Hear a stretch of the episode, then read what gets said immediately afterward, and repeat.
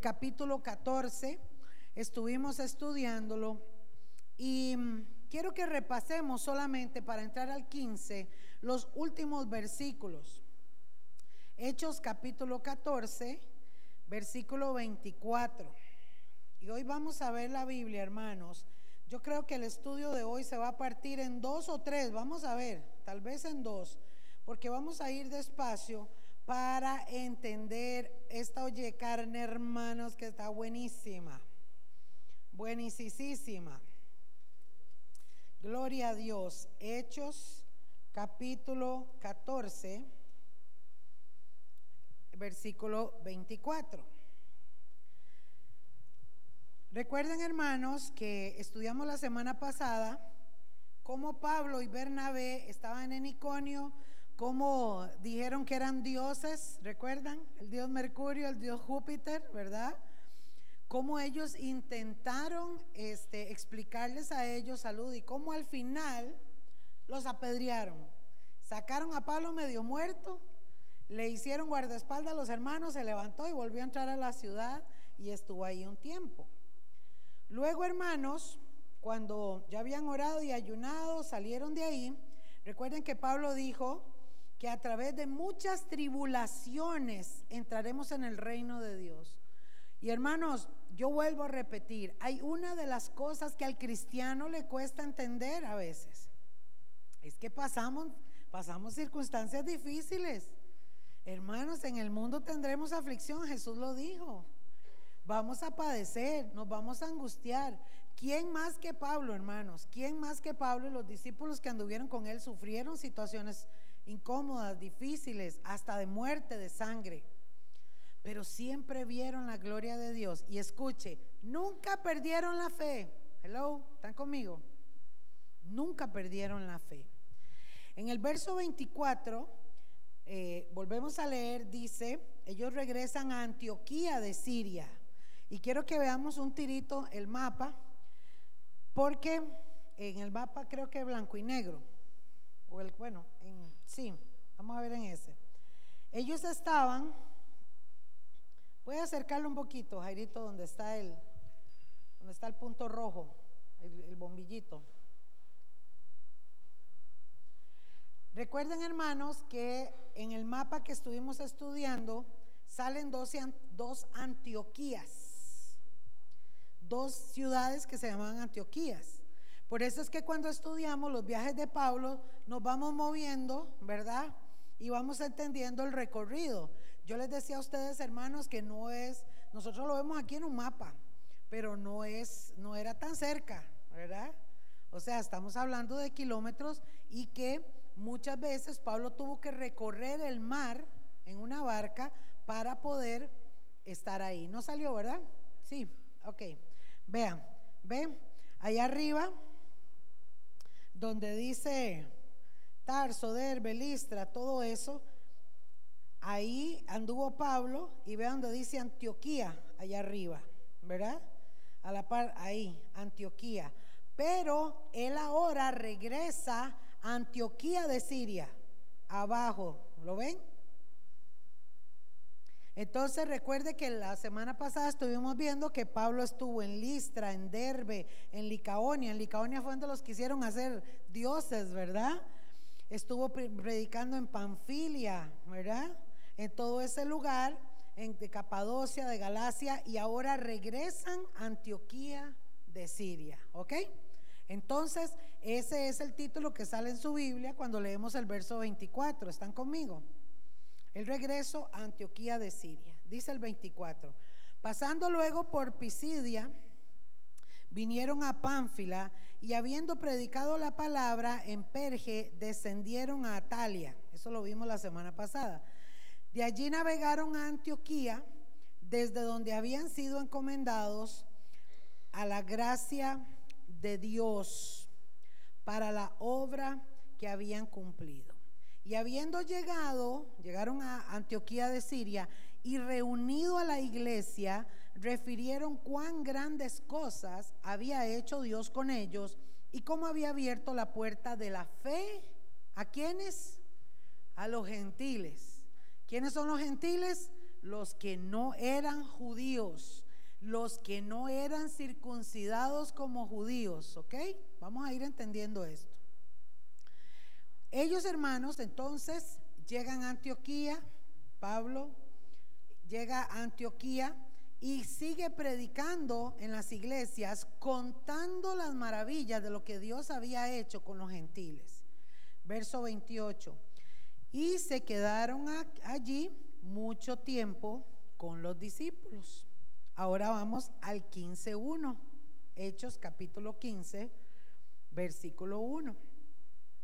Entonces, algunos que venían de Judea, venían del otro lado también, eran judíos, enseñaban a los hermanos, y ojo lo que les decían, si no circuncidáis conforme al rito de Moisés, no podéis qué?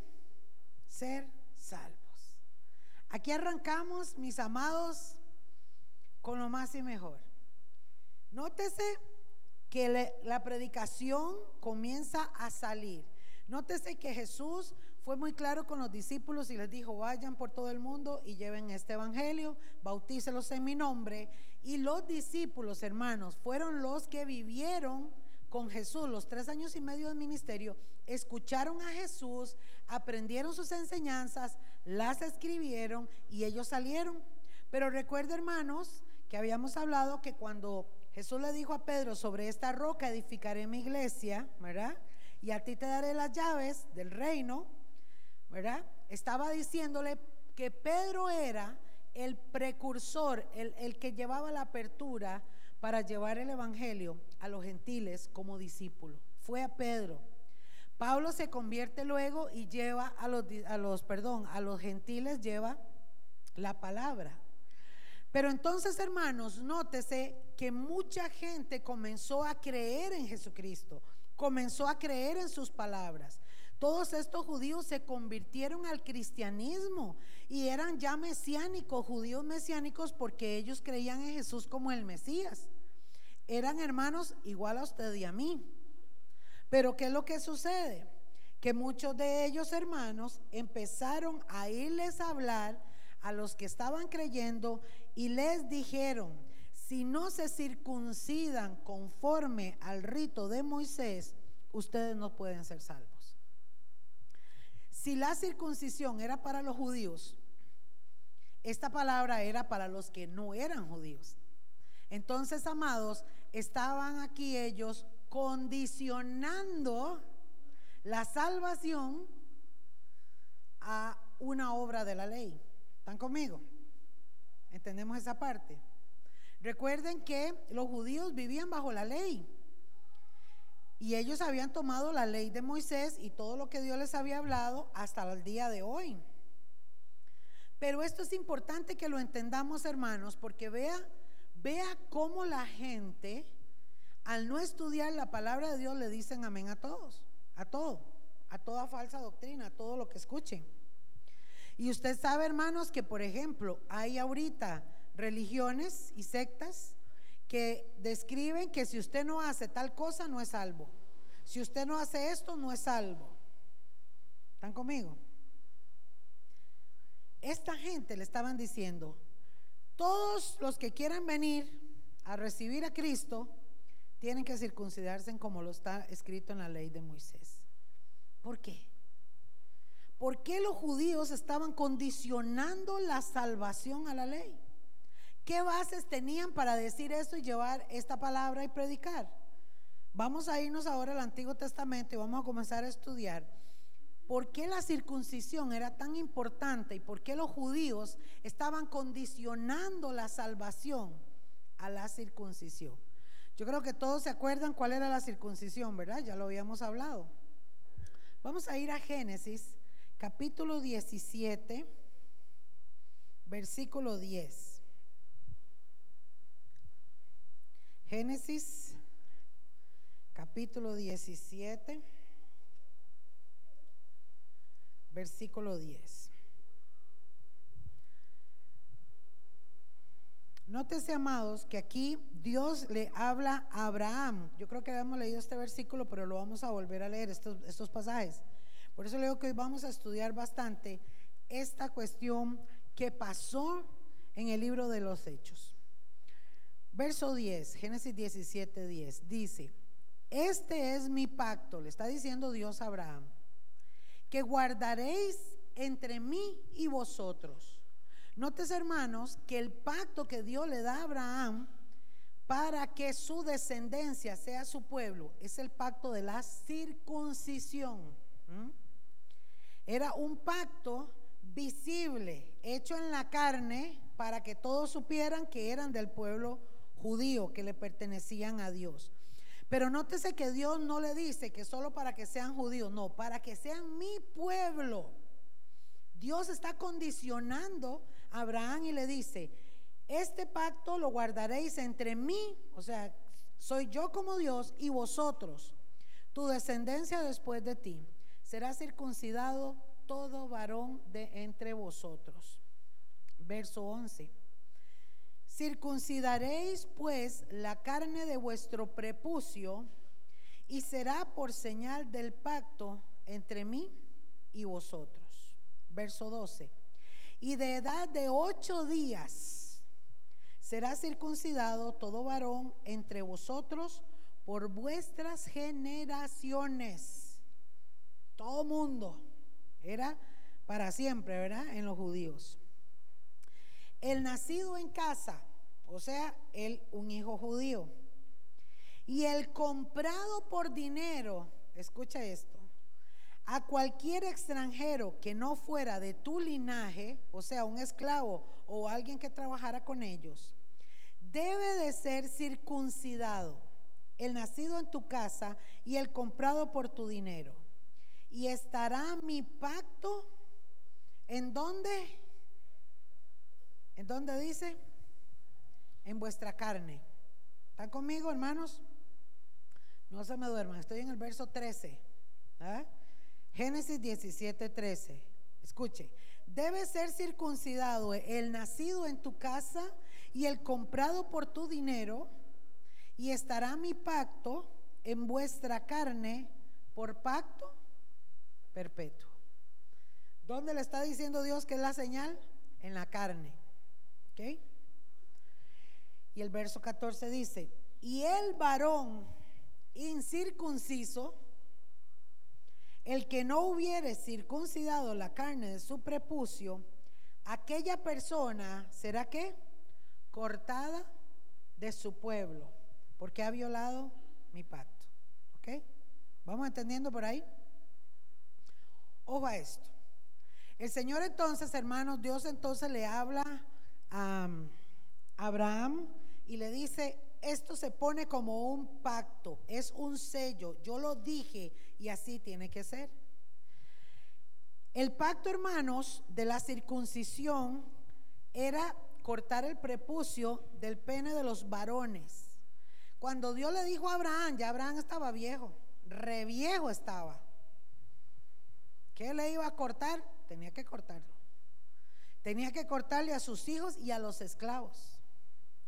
Ahora, hermanos, yo solo pensarlo me dan, decía el del Chapulín Colorado, me dan ñañaras, el doctor Chapatín, ¿verdad? ¿Usted se puede imaginar qué clase de dolor físico implica esto? Porque un niño de ocho días se lo hacen y llora y le duele, pero no tiene la conciencia que tiene un hombre grande. Y hermano, no era asunto de que póngale anestesia y, y no, no, no, no, no. Póngale y venga. Ese dolor, yo me imagino, hermanos, que era o fue tan impactante para ellos que nunca lo olvidaron. ¿Ah? Hay cosas en la vida que usted dice, ay no. Cuando uno es niño y le duele la muela, usted el resto de su vida se acuerda el día que le dolió la muela. O un oído bien bravo, era esas infecciones. Usted se puede imaginar lo que había, eh, o sea, lo que pasaron estos varones, hermanos. Porque Dios lo que quería era que tuvieran algo presente, que estuvieran siempre presente. Pero no solamente puso esto como pacto, sino que mucho tiempo después, cuando aparece Moisés, Dios le da las tablas y recuerdan que hay muchos pasajes que dicen, por ejemplo, la sangre que se puso en los dinteles, ¿verdad? La van a recordar. Eh, esto lo escribiréis en una eh, pulsera y se lo van a poner. Perdón, hoy en día, hermanos, si usted va a Israel, yo he estado estudiando un poco la cultura de ellos y veo muchos, eh, tengo muchos canales de allá que subo noticias en la página escatología y entonces, ver hermanos, es interesante porque ustedes, por ejemplo, si ustedes vieran a los, a los judíos, andan un tilichero encima. ¿Mm? Ellos usan, algunos ortodoxos usan un sombrero especial con una cuestión especial, usan un colochito por aquí, otro colochito por aquí, la barba larga. Ellos usan, eh, visten de negro y tienen, eh, se amarran una faja con unos cordones. Usted llega a las puertas y todas las puertas de los judíos, todas, tienen una abertura así como una cajita metida, ¿verdad? Y en esa cajita tienen un papel arrollado como un pergamino y no hay judío que no entre a la casa, lo toque y se toque su boca, porque todo tiene un simbolismo. Cuando el Señor le dijo a Moisés, escribirás esto y lo enseñarás a tus hijos o pondrás esto en tu casa, ellos lo pusieron simbólicamente. Y es la forma en que ellos recuerdan. Entonces es como la palabra de Dios está en mi boca, es una forma simbólica. Los judíos lo hacen hasta el día de hoy así. ¿Entienden qué interesante? Ellos andan con sus flecos y con sus tiras. De hecho, estaba viendo que los niños, después de los 12 años, que pasan de ser niños a varoncitos, a ellos les dan una serie de cosas y hay un mecate especial, una tira, que para nosotros sería como una tira, pero para ellos es un simbolismo especial de que es el tiempo en que ellos tienen que guardar su virginidad para Dios. Entonces le dan ese cordón y todos los niños judíos se lo guindan aquí. Todos los días se levantan y se lo ponen para que cada vez que lo vean recuerden que tienen que guardar su virginidad para Dios. Muy interesante, ¿verdad? La falta de conocimiento ha llevado a iglesias como esta que sale en la televisión, que se llama oración al Espíritu Santo, que esta gente lo que hacen es comercializar y tergiversar, la palabra, porque esta gente lo que hacen, hermanos, es que de verdad, hoy les vamos a dar la pulsera ungida que trajimos desde Israel y entonces pase todo el mundo y si pueden la venden, ¿verdad?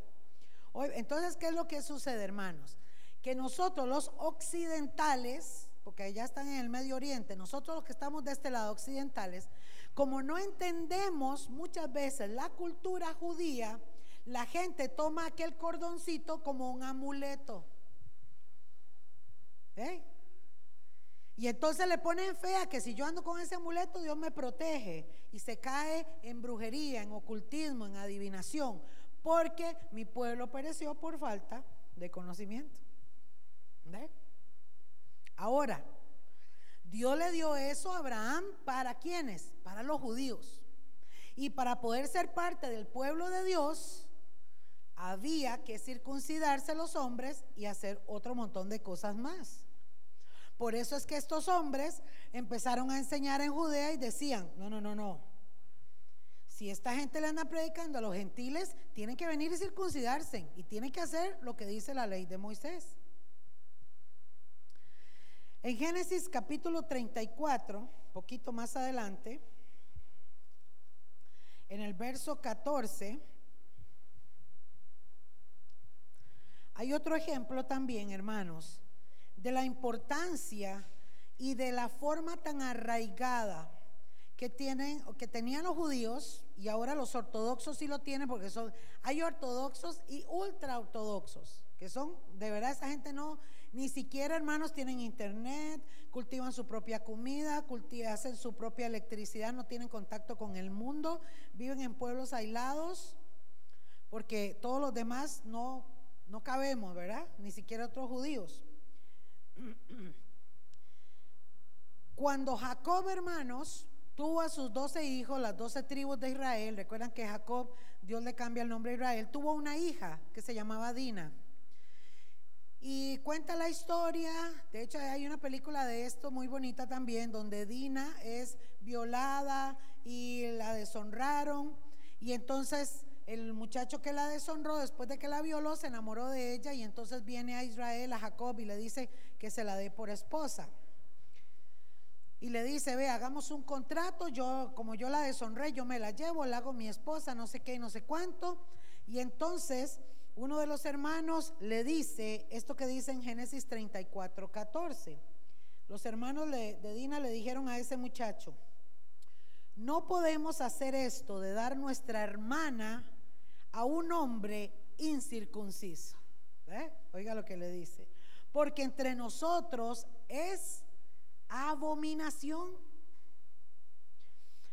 Ustedes vieron que, que Dios le dijo a Abraham, el que no queda fuera de mi pueblo. O sea, la orden de Dios fue tan radical, hermanos, tan radical, que los judíos decían, no, aquí hay que hacerlo. Y este varón puede venir a hacer lo que quiera, pero no le vamos a dar a nuestra hermana porque la incircuncisión es abominación. En Éxodo capítulo 12, pasamos de libro, en el capítulo 43, cuando los egiptos, perdón, los israelitas salieron de Egipto, en el verso 43, Éxodo 12, 43. Habían salido de Egipto y Dios viene y le habla Jehová a Moisés y a Aarón. ¿eh? Recuerdan que Moisés era el líder, Aarón era el sumo sacerdote.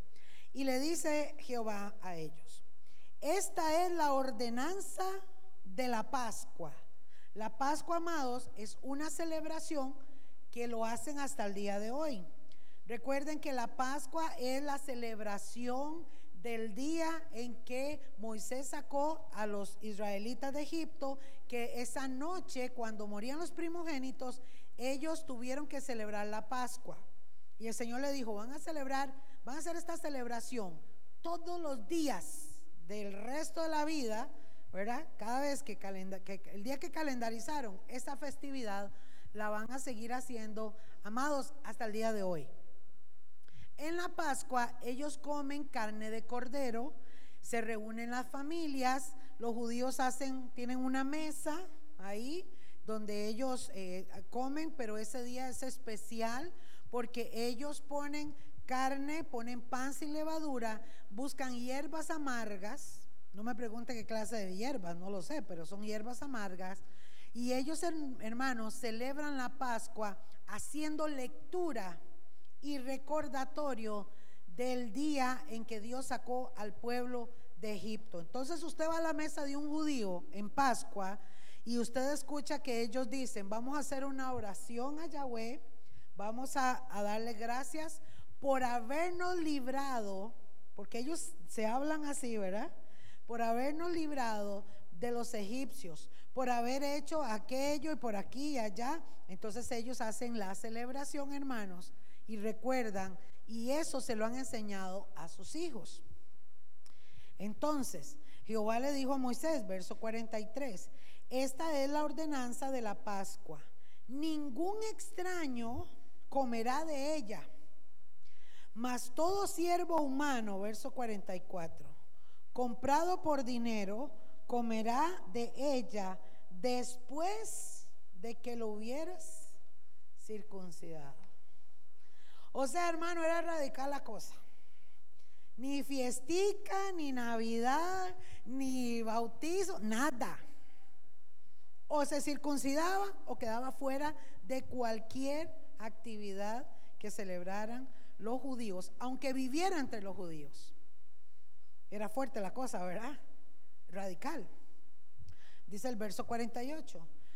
Mas si algún extranjero morare contigo y quisiere celebrar la Pascua para Jehová, séale circuncidado todo varón, y entonces la celebrará, y será como uno de, de vuestra nación, pero ningún incircunciso comerá de ella.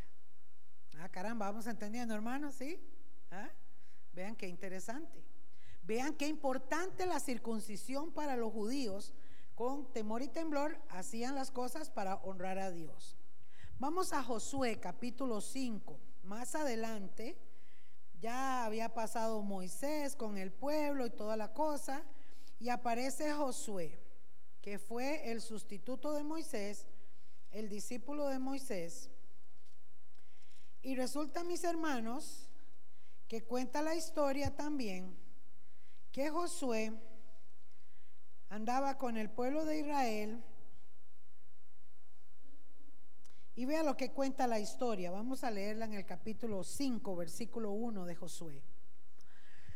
Vea lo que dice. Cuando todos los reyes de los amorreos que estaban al otro lado del Jordán del, al occidente y todos los reyes de los cananeos que estaban cerca del mar oyeron cómo Jehová había secado las aguas del Jordán delante de los hijos de Israel hasta que hubieran pasado, desfalleció su corazón y no hubo más aliento en ellos delante de los hijos de Israel. Hago una pausa. Josué estaba, acuérdense que Josué para llevar al pueblo de Israel, hermanos, después de que Moisés muere, a Josué le toca llevar al pueblo de Israel para la tierra prometida. Recuerde que Moisés nunca entró a la tierra prometida, le tocó a Josué. Pero la tierra estaba invadida de enemigos. ¿Están conmigo?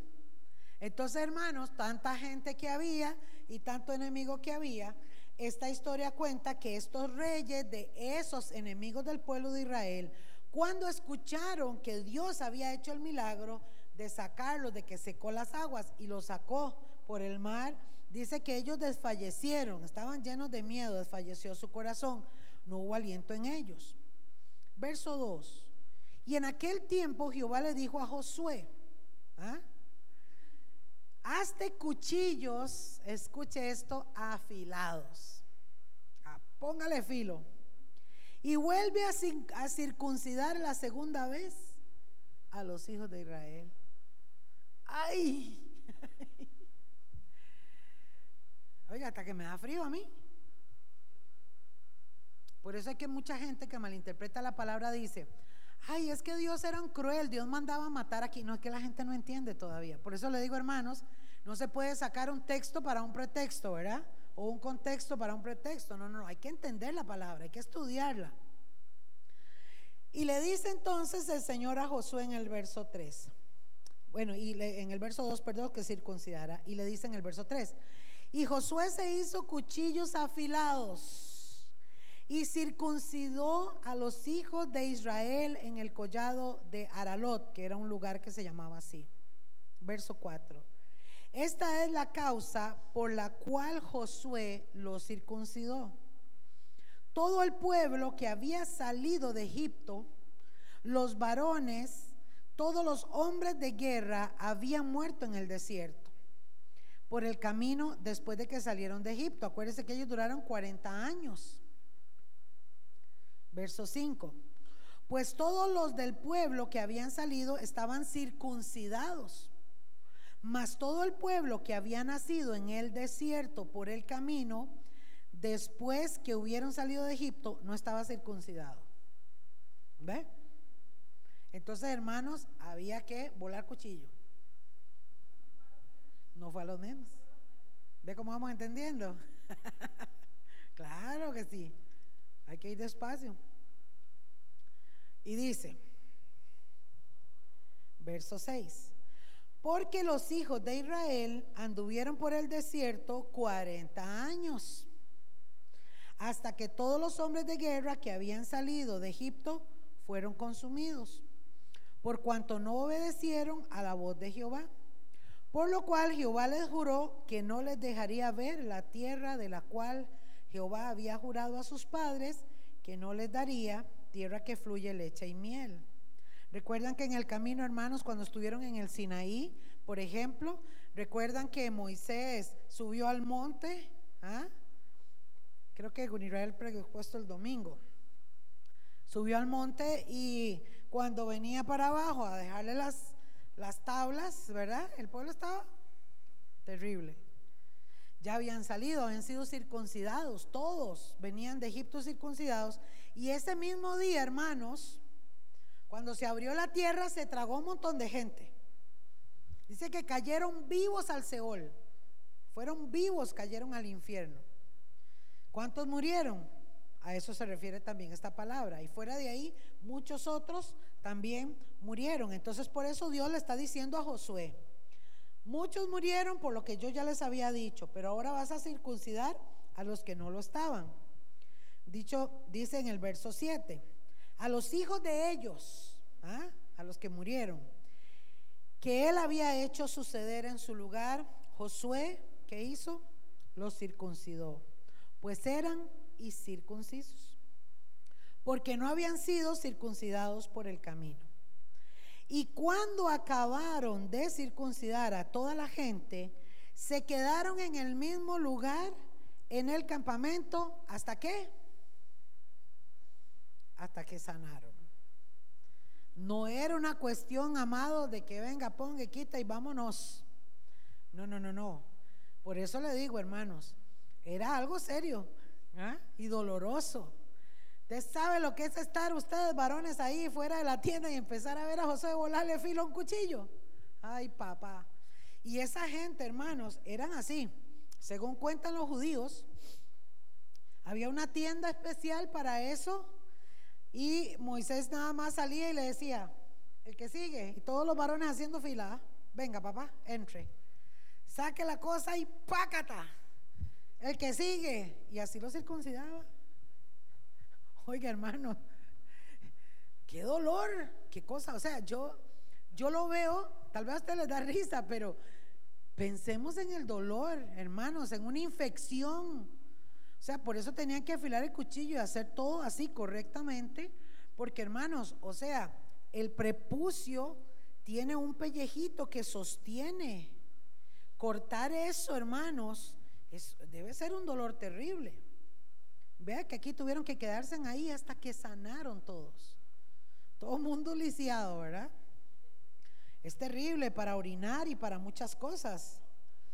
Entonces dice, hermanos, en el verso 9, y Jehová dijo a Josué, hoy he quitado de vosotros el oprobio de Egipto, por lo cual el nombre de aquel lugar fue llamado Gilgal hasta hoy.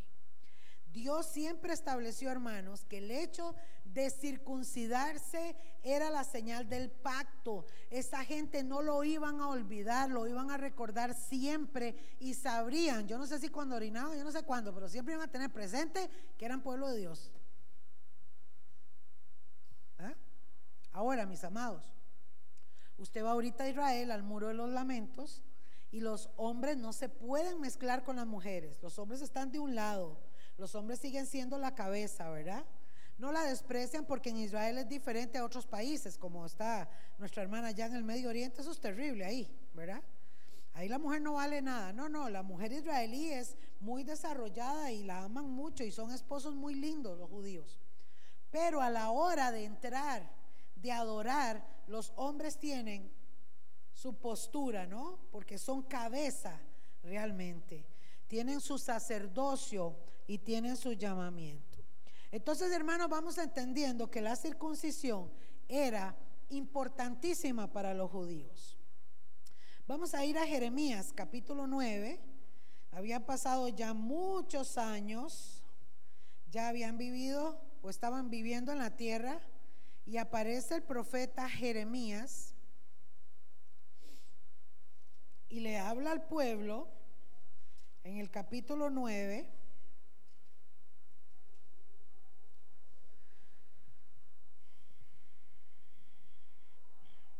le dice Jeremías, profetiza, da esta profecía y le profetiza al pueblo y le dice, he aquí vienen días, dice Jehová, en que castigaré a todo circuncidado y a todo incircunciso. Nótese que aquí está hablando y pone de ejemplo la circuncisión, porque para el pueblo de Israel era muy notable distinguir un judío de un no judío. O sea, era el único pueblo. ¿Nueve? ¿Nueve veinticinco? ¿Yo qué dije? Ay, perdón, 9.25. Estaba entonces, hermano Jeremías, dando esta profecía. Les recalco, hermanos, el profeta estaba diciendo de parte de Dios que iba a venir en futuros días un castigo sobre los circuncidados e incircuncisos. ¿eh? Está hablando de una profecía y sabemos que es para este tiempo. Cuando venga el juicio de Dios, va a haber el juicio tanto para el pueblo de Israel como para los no, cristianos, los judíos, ¿verdad? En ese tiempo. A Egipto, verso 26, a Egipto y a Judá, a Edom y a los hijos de Amón y de Moab y a todos los arrinconados en el postrer rincón, los que moran en el desierto, porque todas las naciones, mira lo que dice el Señor, son incircuncisas. O sea, no son mi pueblo. Y toda la casa de Israel es incircuncisa, pero ¿de qué? De corazón. ¿Por qué? Porque ya se habían olvidado de la ley del Señor. Entonces el Señor así como, o sea, hello, ¿verdad? Ya se les olvidó. Vamos entendiendo, hermanos. Nos estamos transportando al pueblo de Israel para ir entendiendo esta palabra, hermanos, esta historia tan maravillosa del libro de los Hechos, tan hermosa. Y luego, hermanos, entonces cuando el Señor da esta profecía a Jeremías, obviamente está hablando de todo lo que iba a pasar, pero le describe al pueblo judío la diferencia entre el judío y en lo judío, y que también los judíos habían lamentablemente, estaban eh, incircuncisos de corazón, o sea, faltaba algo ahí, había que, tenía que pasar algo. Volvemos a Hechos capítulo 15, versículo 2. Recuerden que estamos leyendo en el 1 que algunos hermanitos ¿ah? de Judea llegaron y de decirles, si no se circuncidan conforme al rito de Moisés, no podéis ser salvos. ¿Ah? Verso 2. Como Pablo y Bernabé tuviesen una discusión y contienda no pequeña con ellos, o sea, Pablo y Bernabé empezaron a discutir con ellos. Estaban trayendo confusión a los hermanos. Estaban condicionando la salvación de Jesucristo a la circuncisión. ¿Están conmigo? Entonces dice, no tenía una contienda muy pequeña, o sea, estaban, volándoles en filo ahí, ¿verdad? Como decimos nosotros, los ticos. Se dispuso entonces que subiesen Pablo y Bernabé a Jerusalén. Ahora vamos a ver el mapa. Y algunos otros de ellos a los apóstoles y a los ancianos para tratar esta cuestión. Había un problema serio. ¿ah? Unos decían una cosa, otros decían otra cosa. Ahora, vamos a ver si podemos ver el mapa. Mientras vemos el mapa, vean mis amados. Pregunto, ¿ah? vamos a preguntar. Los judíos que estaban condicionando la salvación a la circuncisión, ¿tenían su razón o no? Con lo que acabamos de leer, ¿qué significaba la circuncisión en ese tiempo?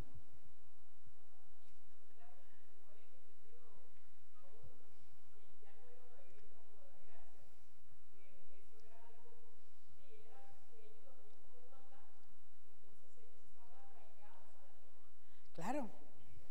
Exacto.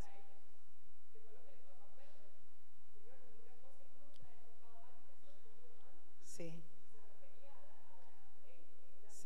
Claro.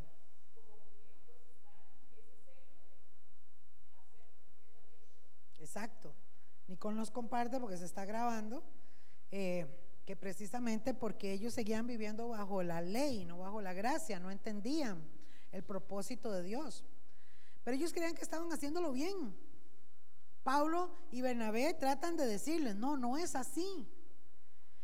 Y como había tal confusión, deciden entonces, vamos a Jerusalén. Entonces vean, salieron de allá, de Antioquía, de Siria, donde estaban, bajaron hasta Jerusalén. Voy a hacer una pausa. Amados, ahí donde está Siria y Antioquía, todo ese lugar, todo eso, hoy es la nación más terrorista de todo el Medio Oriente. Donde están ISIS y todos los peores terroristas están ahí en Siria. Por eso es que ellos han despedazado esa ciudad. Es terrible lo que están viviendo actualmente. De hecho, hermanos, hoy en la mañana todavía había guerra. Están de Gaza, están enviando hasta Israel adentro cohetes. A antier, me parece, tiraron como 160 cohetes, misiles directos a Israel. Y según hoy escuché, ya van 400 misiles que han tirado directamente, hermanos, a Israel. Pero ahora está Irán tirando de un lado, porque Irán está ya, no se ven aquí en el mapa, pero Irán está como detrás. Y Gaza también. Eso lo voy a hablar en, en la cuestión de escatología en el seminario, hermanos, porque estas noticias están buenísimas. Estamos a punto de la guerra de Gog y Magog que es una señal formidable, hermanos, que nos indica que la venida del Señor está muy cerca.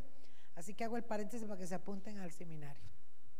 Hermanos, entonces ellos bajaron hasta Jerusalén para encontrarse con los apóstoles. Recuerden que ahí estaba Pedro, estaban otros apóstoles y con los ancianos de, la congregación, ¿verdad? Para tratar este problema, este asunto de que esta gente condicionaban la salvación a la circuncisión. En el verso 4, hermanos, en el verso 3, perdón, dice, ellos pues, habiendo sido encaminados por la iglesia, pasaron por Fenicia y Samaria, ahí los pueblos, ahí, de ahí por donde vimos la ruta, ¿verdad? Contando Ve que Pablo y Bernabé no se callaban, hermanos. Eran evangelistas de 24-7. Pueden rajar, ¿verdad? Como decimos los ticos. Contando la conversión de los gentiles y causaban gran gozo. ¿Entre quienes? Entre los hermanos. Porque la palabra básica, el fundamento que llevaban ellos en su doctrina, era la salvación de Jesucristo, la redención de Jesucristo y la llenura del Espíritu Santo. ¿Están conmigo, hermanos? Verso 15, perdón, verso 4 del capítulo 15. Y llegados a Jerusalén, fueron recibidos por la iglesia y los apóstoles y los ancianos, y entonces refirieron todas las cosas que Dios había hecho con ellos fueron y les contaron, ve, andábamos en Antioquía, no la de Siria, la otra. Y fuimos y pasamos ahí por la Licaonia y entonces esa gente nos, y empezaron a contarle toda la historia que hemos venido nosotros escuchando. Y se convirtieron aquí y aquel se sanó y el otro recibió el Espíritu Santo y aquel se bautizó y empezaron a contar todo a los apóstoles y los ancianos. Y en el verso 5 dice, pero algunos de la secta de los fariseos que habían creído, oiga, eran creyentes de Jesús, se levantaron diciendo, es necesario circuncidarlos y mandarles que guardasen la ley de Moisés. Usted se puede imaginar, hermano. Yo digo que el Evangelio que ha costado más o que costó más fue en Israel. Por eso Jesús dijo, a los suyos vino, los suyos no le recibieron. Porque estaban, hermanos, tan encerrados en sí mismos que no podían ver. ¿ah? Por eso cuando eh, Juan capítulo 3 habla de Nicodemo, dice cuando Nicodemo llegó y le dijo al Señor, ¿cómo puedo ser salvo? El Señor le dijo, Nicodemo, pues hay que volver a nacer de nuevo del agua y del espíritu. Y entonces dijo Nicodemo, pero yo ya soy un viejo, ¿cómo me voy a meter en el vientre de la mamá? Y el Señor lo vuelve a ver así como diciéndole, pero usted no que es un maestro de la ley. ¿Cómo, no entiende lo que yo le estoy diciendo? ¿Eh? ¿Se da cuenta, hermanos? Los fariseos, ¿quiénes eran los fariseos? En algún momento yo creo que Nicky y eh, Jairo han hablado, pero vamos a repasarlo. Los fariseos, hermanos, eran personas que se caracterizaban entre los judíos, eran personas importantes en el pueblo judío porque eran gente muy estudiada, era muy intelectual, muy preparada y tenían una gran influencia política. Óigame, ellos eran los que estaban arriba en la política, ellos podían, eh, eh, estaban entre los, los, los, de arriba, los gobernantes, ¿verdad? Tenían acceso para ir a hablar con Poncio Pilatos, con el otro, ¿verdad? A la par del sumo sacerdote. Los fariseos eran gente importante. Ellos enseñaban y defendían su doctrina estrictamente. Consideraban que su pensamiento era superior al de los demás. ¿Ah? Ellos creían, hermanos, que por lo mucho que sabían de la palabra, de historia, de ritos, etcétera, etcétera, de leyes, eran más que los demás. Por eso Pablo dice que la letra mata, pero el espíritu vivifica. Hermanos, y hasta el día de hoy seguimos viendo eso. Cuando la gente está centralizada y se aferran a una creencia sin dar apertura a lo que el Espíritu Santo quiere enseñar, la gente cae en, en error. ¿Están conmigo? Y la gente muchas veces rechaza. Estos fariseos, hermanos, creían en la inmortalidad del alma y la vida luego de la muerte, creían en la resurrección de las almas buenas, cuerpos eternos. Ellos tenían muchas cosas, pero, pero,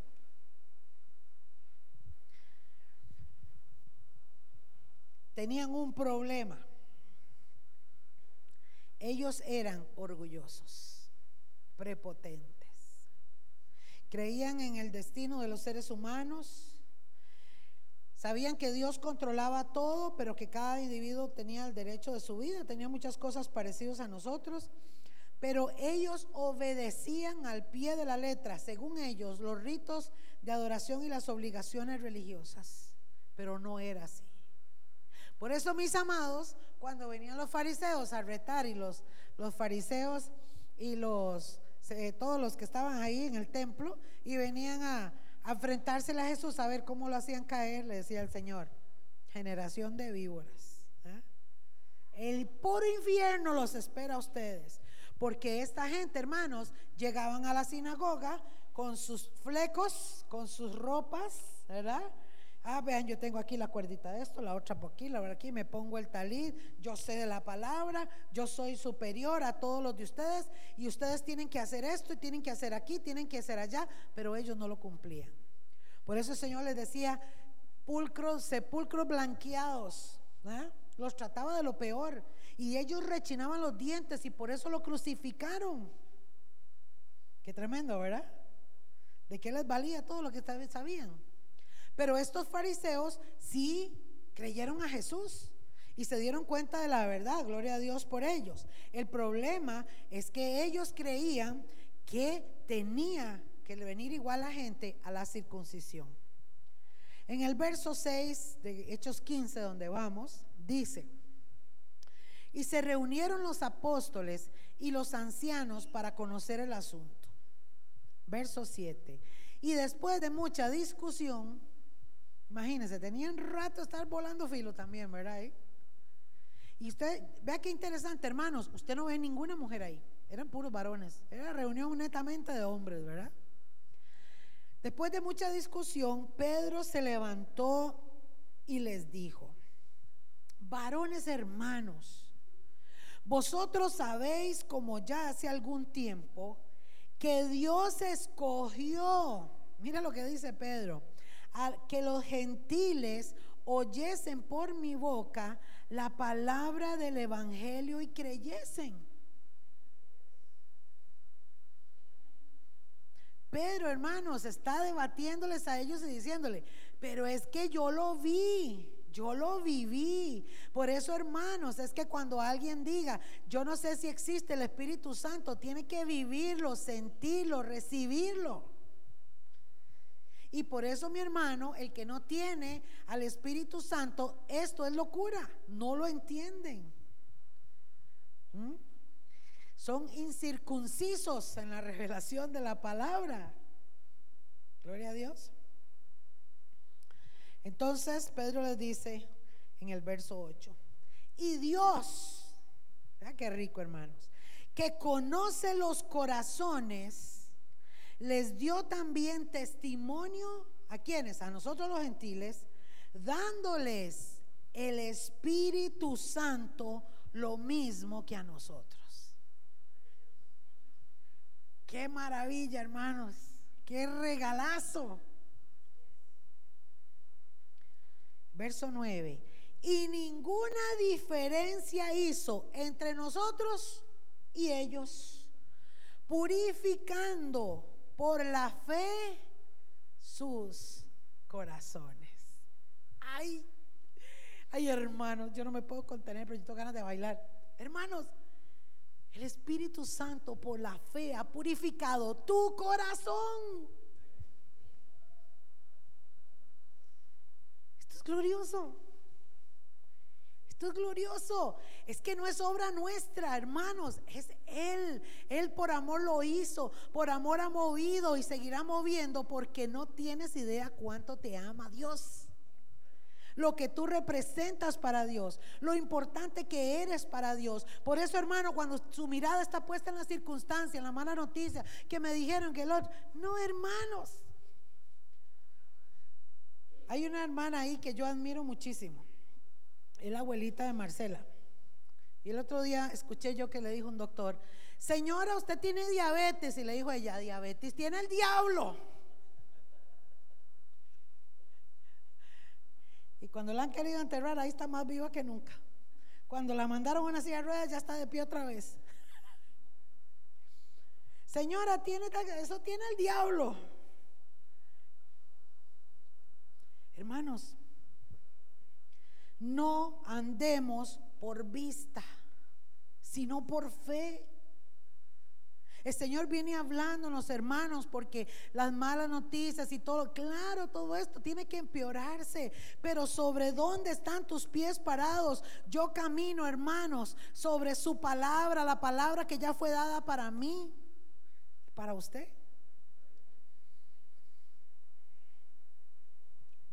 Esto es glorioso. Pedro entonces, hermano, se levantó y le dijo, ninguna diferencia hay entre nosotros y ellos. Verso 10, ahora pues, les dice Pedro, ¿por qué tentáis a Dios poniendo sobre la cerviz, o sea, mandando a, esclavizarlos, ¿eh? sobre la cerviz de los discípulos un yugo? Ustedes saben lo que es un yugo, ¿verdad? Todos sabemos. Un yugo que ni nuestros padres, oiga lo que está hablando, ni nosotros hemos podido llevar. Ahí le dio a los fariseos por todo, ¿ah? Tome para que llegue. Antes, verso 11, creemos que por la gracia, misericordia, benevolencia, amor, del Señor Jesús, seremos salvos de igual modo que ellos. Entonces, hermano, usted no tiene que guardar el sábado porque si no, no se pierde. Entonces, ¿por qué? Entonces, ¿por qué eh, eh, esta gente de los adventistas predican eso? ¿Están conmigo? ¿Por qué entonces condicionan la salvación Ayer falleció una señora y nunca se bautizó. Y ella se fue con Dios. Entonces alguien me dijo, pero la palabra dice que fuere salvo y fuera bautizado, el, que fue, el que fuere salvo y fuera bautizado, ¿cómo es? El que creyera y fuere salvo, perdón, será, eh, será salvo. Y yo dije, ¿y qué hay de aquel que está en un hospital y no le dio chance y aceptó a Cristo cinco minutos antes de morirse? Entonces no se salva. No, el que está en conciencia y tiene la oportunidad, bautícese, gloria a Dios. Es, también una muestra de fe que hacemos en público, que nos que hacemos parte, que creemos en lo que dice el bautismo, pero no está condicionado la salvación, mi hermano. El que cree en mí, dijo el Señor, aunque esté muerto, vivirá. Yo soy la salvación, dice el Señor. Y la salvación viene a nosotros por la sangre de Jesús. Hermanos, esa es la llave. Porque cuando usted recibe a Jesús, la sangre te limpia, te purifica. ¿Están conmigo? Entonces, hermanos, claro, cuando Pedro se soltó y dijo semejante eso, vea lo que pasó en el verso 12. Entonces toda la multitud cayó, todo el mundo se quedó callado. Y oyeron a Bernabé y a Pablo. Se cayó Pedro y entonces ahora arrancó Bernabé y Pablo. Y dijeron, empezaron a contar, dice, cuán grandes Verso 12, señales y maravillas había hecho Dios por medio de ellos entre los gentiles. ¿Qué cosa, verdad, hermanos? ¿Eh? Ahora los gentiles eran testimonio a los judíos. Y aún hoy nosotros seguimos siendo testimonio muchos judíos. ¿Cuánto le dan gloria a Dios?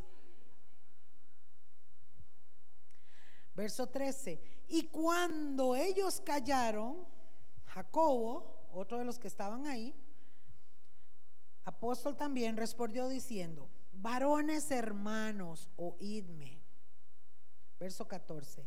Simón, que es Pedro, que acaba de hablar, ha contado cómo Dios visitó por primera vez a los gentiles.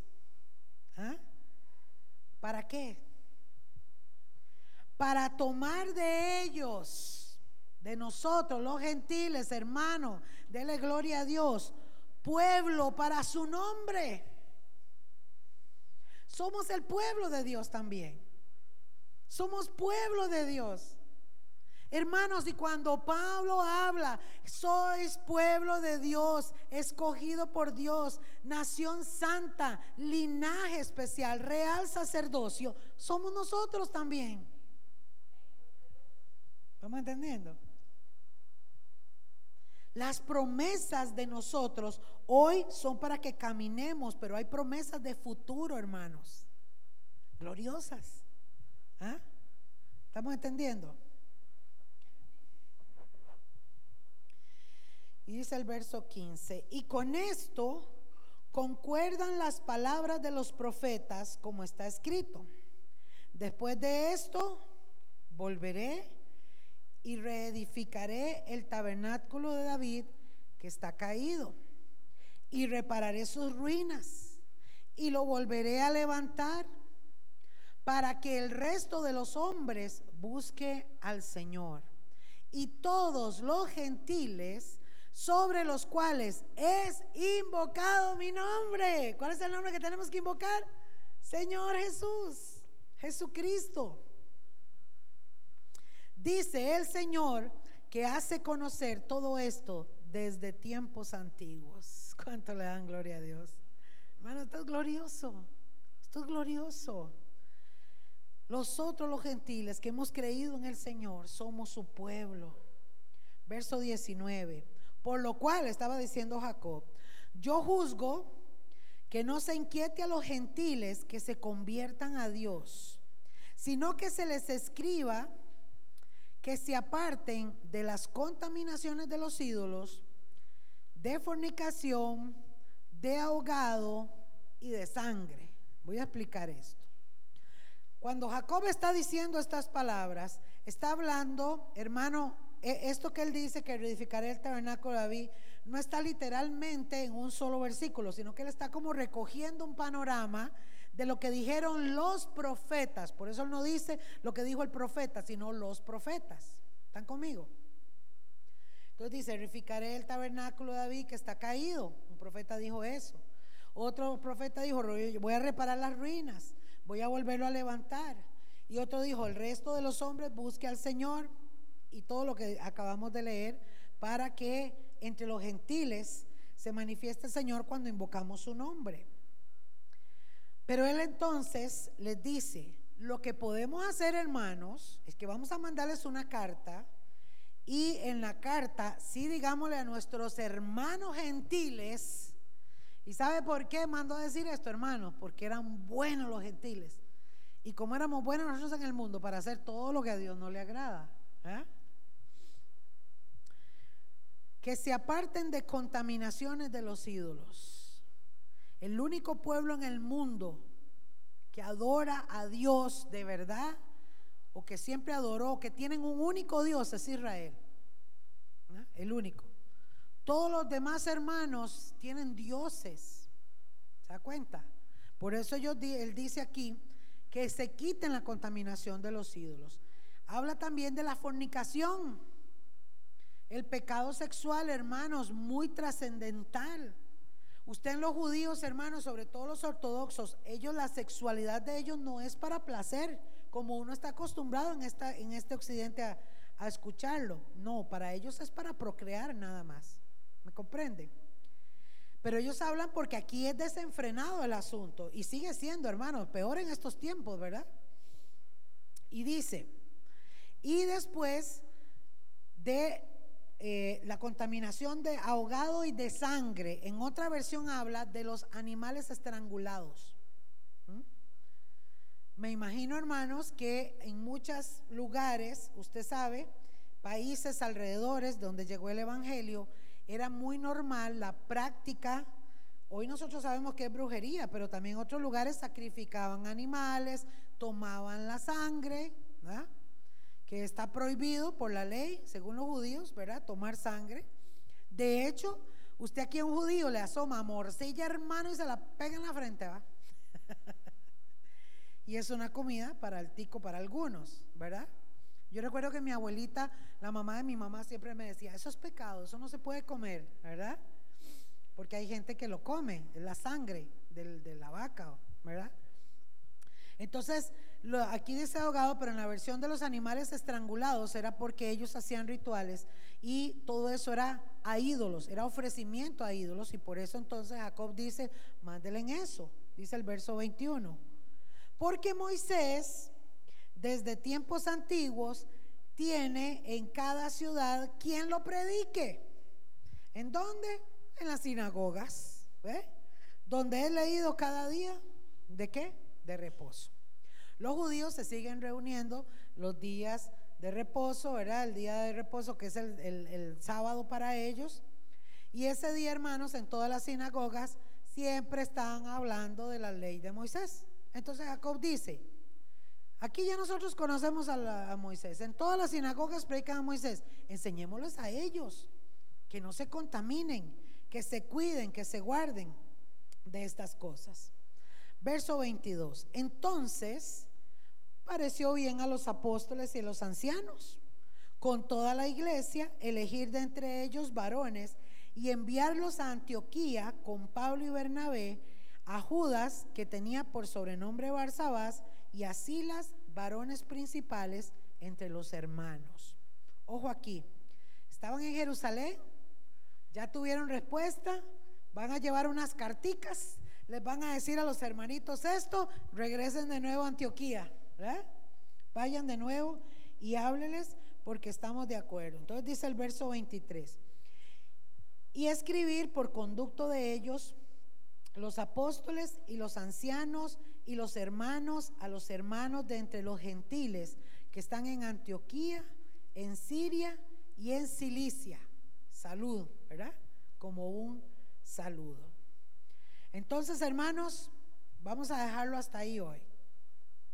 La otra semana, no se lo pierda, hermanos, porque vamos a ver las predicaciones de Pablo y la forma gloriosa en que Pablo enseña la gracia de Dios, hermanos, y cómo debate también en muchos lugares, en, vea, toda sinagoga donde llegó Pablo a llevar la palabra, se le levantaban algunos y le decían, no, tienen que circuncidarse. Hasta que quedó claro, hermanos, y de ahí la importancia que tú y yo entendamos que por gracia somos salvos que por gracia estamos aquí, mi hermano. Y qué linda la palabra de Dios. Yo no sé usted, pero yo me voy muy gozosa, hermanos, porque la palabra de Dios siempre nos alimenta y nos inyecta, ¿verdad? Para crecer en el Señor. Amén.